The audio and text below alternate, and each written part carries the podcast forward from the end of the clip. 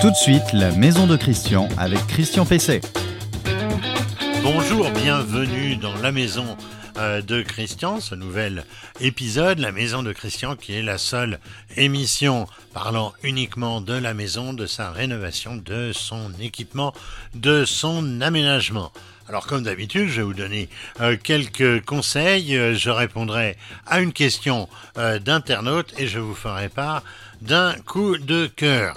Vous pouvez retrouver cette émission comme d'habitude tous les samedis matins, enfin chaque samedi euh, matin, euh, sur notre site euh, renoinfomaison.com, site sur lequel vous pouvez aussi poser toutes vos questions, sur la page Facebook dédiée à cette émission, sur LinkedIn et sur les principales plateformes de podcast, ainsi que sur une chaîne YouTube spécifique à l'émission.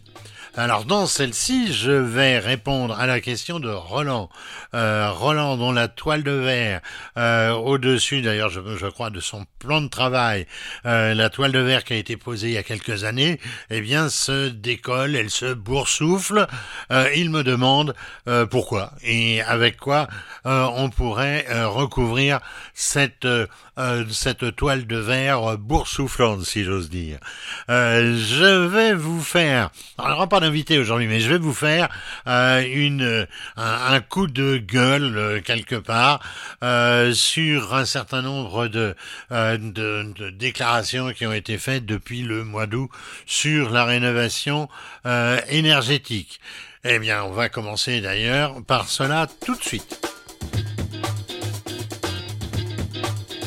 Alors, euh, euh, depuis euh, quelques semaines, depuis depuis l'été, mon sang a fait pas mal de tours en entendant un certain nombre de déclarations à la radio, à la à la télé, avec des informations sur la rénovation énergétique, pour le moins floues euh, imprécises, euh, parfois inexactes, et certaines touchant carrément euh, aux fake news.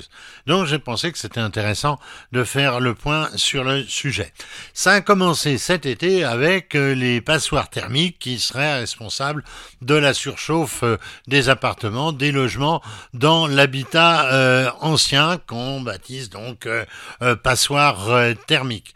Or la chose est tout à fait discutable. D'entre vous ont certainement constaté la surchauffe des combles après en avoir fait une super, une super euh, isolation. Alors euh, ben, pourquoi? Eh bien parce que euh, la chaleur met un certain temps à traverser l'isolant, c'est ce qu'on appelle le déphasage.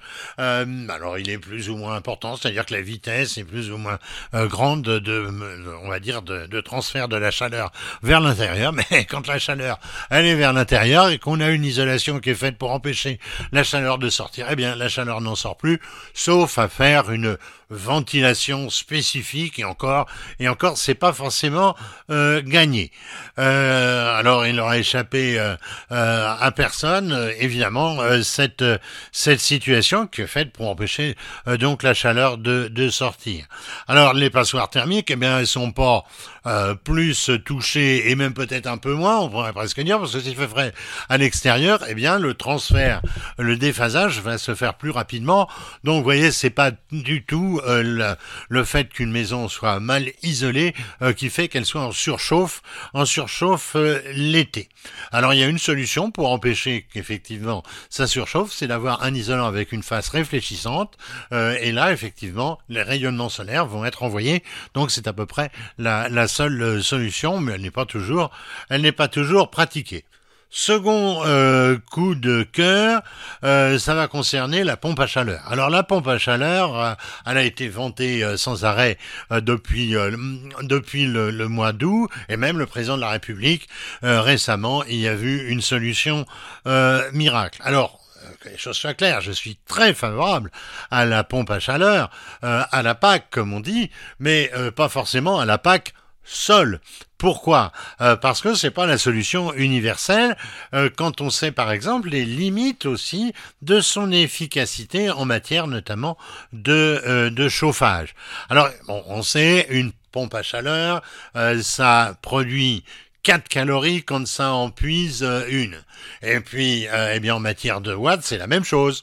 Donc, ça veut dire que, effectivement, elle ne consommera qu'un kilowatt quand elle, euh, quand elle produira 4 kilowatts. Mais attention, c'est à une certaine température, c'est-à-dire au-dessus de 7 degrés centigrades, euh, au-dessus donc de cette température. En dessous, son coefficient d'efficacité, ce qu'on appelle le COP, va se réduire progressivement et dans les températures fortement négatives, eh bien, il, il va être à 1. Ça veut dire qu'on consommera 1 kW pour 1 kW restitué à l'intérieur. Autrement dit, aucune euh, économie euh, particulière.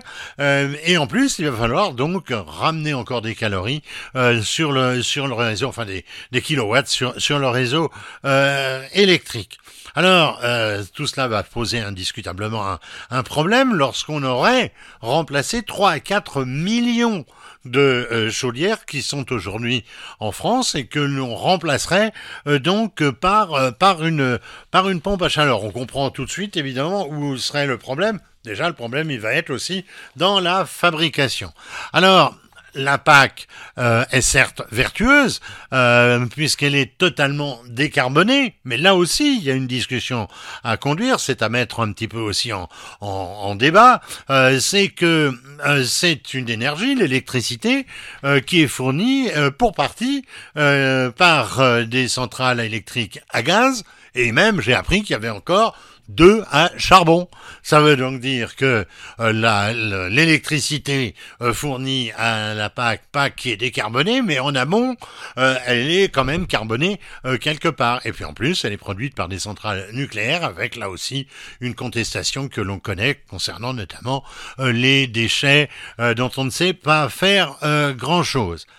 Alors, euh, dernier point, euh, je vais aussi un petit peu, euh, je dirais, critiquer ce que le président de la République a annoncé l'autre jour. Il en a vanté les mérites, il a vanté les mérites de la géothermie. Alors, c'est vrai que c'est une très très bonne solution, puisqu'elle va permettre de chauffer l'Élysée, qui est un véritable gouffre euh, énergétique euh, annuellement. Euh, et évidemment, il faudrait peut-être aussi commencer par l'isoler. Parce que c'est une passoire thermique. Alors, utiliser un moyen de chauffage, certes plus vertueux, avec avec pour conséquence de chauffer les petits oiseaux, c'est pas non plus la, la bonne solution. Et puis en plus, on est là dans le cas d'une géothermie verticale. Ça veut dire qu'il faut faire un forage. Un forage, c'est pas c'est pas anecdotique parce qu'il y a deux façons de faire de la géothermie, horizontalement ou ou avec un forage. Le forage de l'Elysée, a coûté oh, il a coûté 600 000 euros. 600 000 euros rien que pour le forage, puisqu'il a fallu euh, percer à 64 mètres de, de profondeur, et on sait que les pompes à chaleur, puisqu'il y en a quatre du coup pour chauffer euh, l'Elysée, eh bien les pompes à chaleur, elles ont coûté 4 millions, 1 million chacune, donc euh, on, voit bien que c'est peut-être pas la solution absolument idéale. Alors, moi je pense que le président a très mal choisi son, son exemple, vraiment très mal, parce que il aurait pu avoir un conseiller, mais à condition de les écouter peut-être aussi, il y a un conseiller qui aurait peut-être pu lui suggérer un raccordement au réseau de chaleur. Je reviendrai un jour sur les réseaux de chaleur, j'en ai déjà parlé et il y a une fiche sur le sujet sur renoinfomaison.com.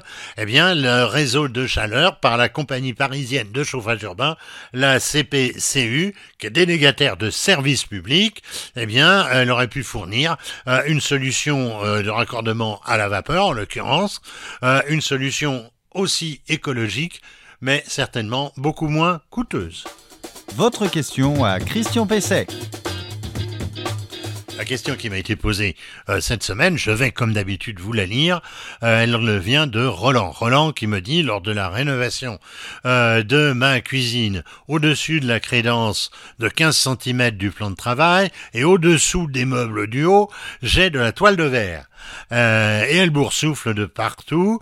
Comment recouvrir cette surface, sachant que la toile de verre est très fine et a été mal posée? Alors, d'après la description que m'en fait Roland, c'est pas de la toile de verre, c'est du voile de verre. C'est à peu près la même chose, mais c'est beaucoup plus mince et ça masque beaucoup moins aussi les défauts euh, du, euh, du support. Alors, quand la voile ou le toile ou la toile de, de verre gondole, eh bien, c'est souvent à cause d'une humidification du support. Euh, faut donc commencer par s'assurer euh, qu'il n'y a pas une fuite, qu'il n'y a pas de l'humidité. Euh, c'est ce qu'on appelle une recherche de, fuite. Et c'est évidemment réparer l'origine si jamais euh, c'était le cas. Alors le fait que le produit gondole, eh bien c'est évidemment qu'il qu'il se décolle, hein, tout, simplement. peut-être parce que le support est friable, peut-être disais-je parce qu'il y a de l'humidité, ou peut-être aussi tout simplement parce qu'il n'y a pas eu assez de colle qui a été mise donc sur le mur. Je rappelle que quand on pose ce type de revêtement, c'est sur le mur qu'on pose la colle, hein, c'est pas au dos du revêtement comme on le faisait pour le papier peint. Il y a peut-être eu aussi une mauvaise répartition euh, de la colle. Alors qu'est-ce qu'il est possible? Ben, Il est possible d'inciser euh, les, les, les, cloques et puis d'y injecter de la colle. Ou bien aussi de le faire avec une seringue et puis ensuite de bien maroufler. Ça c'est si on veut euh, garder malgré tout euh, la, la, la, toile de verre, enfin en l'occurrence le, le voile de verre. Alors une chose est certaine, c'est qu'ensuite c'est très difficile de toute façon, bien collé ou mal collé, c'est extrêmement difficile d'arracher la toile de verre ou le voile de verre sans, sans abîmer le mur sans arracher en même temps euh, l'enduit. Alors, bah, il y a des méthodes pour recouvrir. Évidemment, il y a l'arrachage et à nouveau on refait l'enduit. C'est quand même du boulot pour 15 cm. Euh, c'est quand même un peu embêtant. Euh, et puis, euh, eh ben, on peut faire un doublage. Alors le doublage, on peut le faire par exemple avec une, bande de, de plaques de plâtre euh, qu'on va pouvoir d'ailleurs visser sans problème. On rebouchera les trous ensuite. Donc c'est aussi une solution. Et puis la dernière, c'est d'acheter une crédence rigide du commerce que vous trouverez sur internet ou dans les magasins de bricolage et de fixer alors là, en plus, c'est décoré en général, c'est assez sympa, il y en a plein de modèles aujourd'hui. Mais attention, ne pas en prendre une adhésive, mais en prendre une que vous allez pouvoir recoller ou fixer mécaniquement. Le coup de cœur produit de Christian Pesset. Alors mon coup de cœur, c'est un coup de cœur euh, jardin, un coup de cœur jardin, parce que on entre dans la période de taille des, arbustes, des arbres, des arbres fruitiers. On entre aussi dans celle des, des haies, parce que les haies ont repoussé pendant pendant les euh, pendant les périodes euh, automnales. Il a fait très chaud et il a beaucoup plu, donc les haies ont repoussé. Et donc on ne sait pas trop quoi faire généralement de ces déchets végétaux. Il faut attendre les encombrants végétaux, le bon vouloir de la mairie de faire passer donc une veine et encore pas partout. Et des fois, c'est tous les trois mois. Bon, bref, c'est pas simple. Hein. Sinon, on peut prendre une remorque, charger aussi le coffre de sa voiture, surtout si on a un break, et puis d'aller à la déchetterie. Mais c'est vraiment pas euh, la bonne euh, solution. Alors la meilleure, c'est le broyage. Euh, le broyage des déchets qui va vous permettre de les recycler et de les utiliser pour le compost. Ça va enrichir un peu ce compost qui n'est souvent constitué que euh, euh, de déchets de tonte. Euh, donc je pense que c'est véritablement la bonne solution. Alors, J'en viens au produit, c'est un broyeur de végétaux sur batterie qui est lancé par Ryobi. Euh, alors ça, pour broyer euh, des, branches, il faut évidemment euh, un modèle puissant, une batterie. Alors il y a une batterie de 36 volts, batterie au lithium, évidemment 5 ampères, qui va alimenter un puissant moteur qui est sans charbon, c'est ce qui est aujourd'hui le plus moderne, et ça permet le broyage de branches jusqu'à 40 mm, 4 cm de diamètre c'est quand même, c'est quand même mal, avec un débit de 230 kg de déchets à l'heure, c'est également aussi quand même assez important. Alors l'autonomie, elle est d'environ 3 heures, c'est pas mal. On, va pas broyer des, branches généralement pendant pendant trois heures, mais ça peut quand même arriver. Euh, L'appareil est à deux vitesses en fonction de la taille euh, des branchages qu'on a à broyer. Euh, il est à inversion de sens s'il y a un blocage accidentel de la machine. Le bac de ramassage est de 55 litres. Alors, ce qui est intéressant, c'est qu'on peut le déplacer dans le jardin sans avoir un fil à la patte avec la rallonge, et même très loin dans un où on n'a pas où on n'a pas l'alimentation euh, électrique, euh, donc euh, on va pouvoir faire transporter à peu près partout. Il a des roues de 20 cm qui sont donc qui permettent de, de, le véhiculer sur des sur des terrains difficiles et il ne pèse que 18 kg. Je trouve que c'est vraiment pas pas très lourd. Il bénéficie évidemment de toutes les sécurités parce que c'est un engin évidemment qui peut faire aussi des dégâts. Alors je le dis, c'est le broyeur de végétaux Ryobi au nom toujours aussi poétique, 336 euh, pardon, SHX40-0, enfin bon, vous trouverez ça assez facilement, euh, dans les jardineries, dans les magasins de bricolage et évidemment sur le net. Le prix annoncé avec humour euh, par le fabricant, c'est 459,99 euros TTC. Alors, eh bien, voilà, voilà, la maison de, Christian euh, de cette semaine, euh, ça touche à sa fin. Euh, je vous rappelle que vous pouvez la retrouver sur un certain nombre de supports, reno-info-maison.com, notre site que je vous recommande vivement avec 1700 fiches d'informations et beaucoup de conseils pratiques. les, sur les principales plateformes de podcast. Euh, sur LinkedIn, plateforme un peu plus professionnelle, euh, sur notre chaîne YouTube La Maison de Christian et sur la page Facebook de l'émission. Je vous dis, travaillez bien, faites appel à des artisans pour tout ce que vous ne pouvez pas faire par vous-même. Euh, il faut faire attention à ne pas se lancer dans des travaux inutiles parce que vous devriez les faire refaire. Et je vous dis donc à la semaine prochaine.